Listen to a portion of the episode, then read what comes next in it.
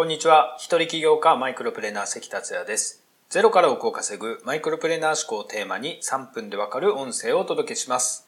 いつも聞いてくださりありがとうございます。熊本の多良木町から宮崎に戻ってきました。さて、今回のテーマは、お金を目標にするな、お金に支配されない生き方をお届けします。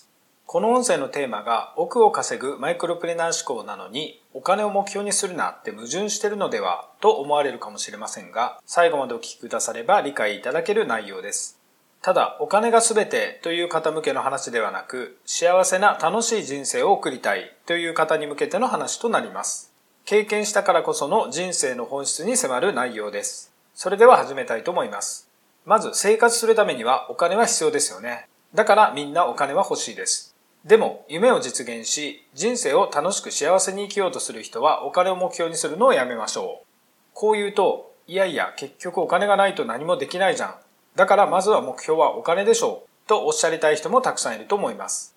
確かに、例えば一人暮らしで月に50万円あれば生活に不自由することはないでしょう。プチ贅沢もできるでしょう。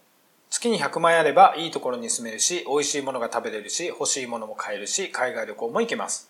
月に300万円あれば高級ブランドのものもユニクロ感覚で買えますし、車も簡単に買えます。まるで財布の中身を気にすることなく生活ができる感覚です。正直に言うと僕もそういうことを考えながらお金を目標にしてビジネスに取り組んできた過去があります。そして実際に今お話ししたようなこともやってきました。少し昔の話をしますが、インターネットでビジネスを始める前に、福岡で実店舗の雑貨屋さんを経営してた頃があります。頑張った結果、すぐには使い切れないほどのお金を得ました。ようやく小さな成功をつかんだかに思えました。ところが、ふと気づくと、人生の目的や夢がなくなっている自分がいました。欲しいものはたくさん買えましたし、生活には全く不自由してませんでした。でも、どこか幸せじゃない自分がいたのです。一体何のためにお金を稼いでいるのか、人生って何だろう？と真剣に考えたのです。そしてそれは人生を楽しく幸せに生きている人と幸せでない人との違いに気づくきっかけになりました。その違いとは根本的なところにありました。自由に楽しく幸せに生きている人は自分にとって何が楽しくて何が幸せなのかが明確になっています。そしてそれを手に入れるための目標を立て行動しています。対して幸せでない人はどうなったら楽しいのか、どうなったら幸せなのかが明確ではありません。そのため成功している人の表面的な収入を見て年収1000万円ってかっこいいな。ではまずは年収1000万円を目指そう。というノリでお金を目標にしてしまうのです。このような感じでお金を目標にしている人は残念ながらたくさんのお金が手に入っても幸せにはなりません。身をもって経験して分かったことです。僕が本当の幸せを手に入れることができたのは、いつも笑顔で仲良しの世界一最高の家族を作るというミッションを決めてからでした。そこから大きく稼ぐことができました。